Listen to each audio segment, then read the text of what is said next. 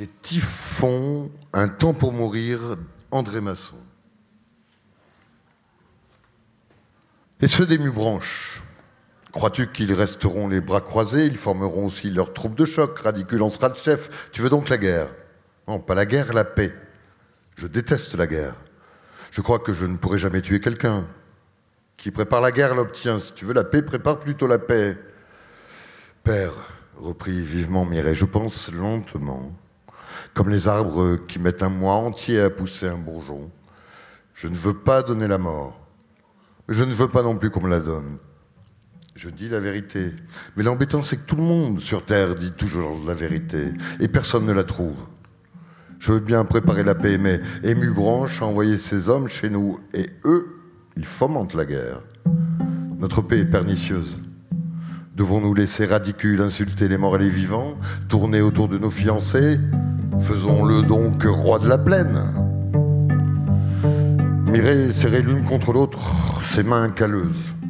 Le père le connaissait plus têtu qu'une racine, mais bon, un mot de lui et Verfeuille se soulèverait contre Ému-Branche. Comme au jour du cyclone, Verfeuille l'avait suivi sans que personne lui désignait pour chef. Il avait remplacé Mercasse sur le plateau. Et comme il aimait la paix, tout le monde le croirait lorsqu'il prêcherait la guerre.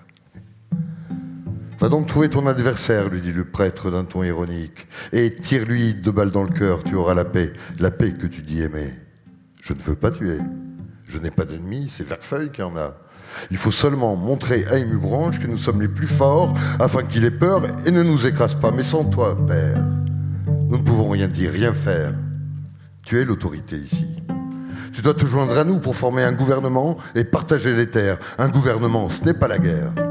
Non, répliqua le prêtre d'une voix forte. Je ne veux ni ne peux être juge dans votre querelle. Si Radicule tombait sous ta balle, je bénirais son corps et l'enterrerais moi-même. Le doute et une profonde tristesse envahissaient Mireille. Pour la première fois, le père Ildefonse se séparait du plateau en rappelant qu'avant d'être verfeuillois, il était prêtre. Mireille rentra chez lui, traça un long sillon, puis lança sa pioche loin de lui et annonça à sa femme qu'il descendrait le lendemain à Ému-Branche pour acheter un fusil. Une ride creusait son front. Ses mains n'avaient jamais fait de mal à personne. Son cœur n'avait jamais nourri aucune rancune, et le voilà qui devenait tueur. Quand il revint le soir avec un fusil flambant neuf et un sac rempli de cartouches, sa femme essaya de le consoler, s'offrit à lui pour qu'il oubliât ses pensées.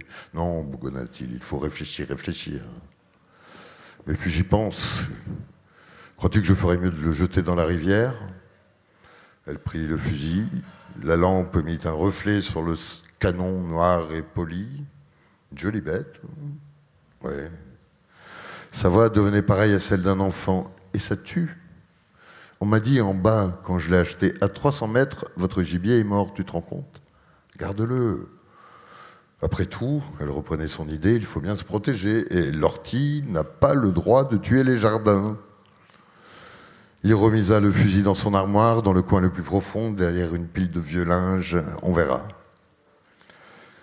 Je ne suis pas comme les autres, confia Mireille à Raoul, qui haussait les épaules. Les autres ne supportent pas le crapaud, qu'ils trouvent laid et bête. Moi, j'aime le crapaud. Il est pour la paix. Il chante. Il chante la nuit, beaucoup plus que ne chante l'oiseau dans la lumière du jour. Écoute, tu l'entends? Ils sont des milliers ne se battent jamais, font l'amour sans se jalouser les uns les autres, mangent juste ce qu'il leur faut d'insectes. Ce sont des pacifiques. C'est pourquoi sans doute ils paraissent laids. Ce qui paraît beau est rarement bon.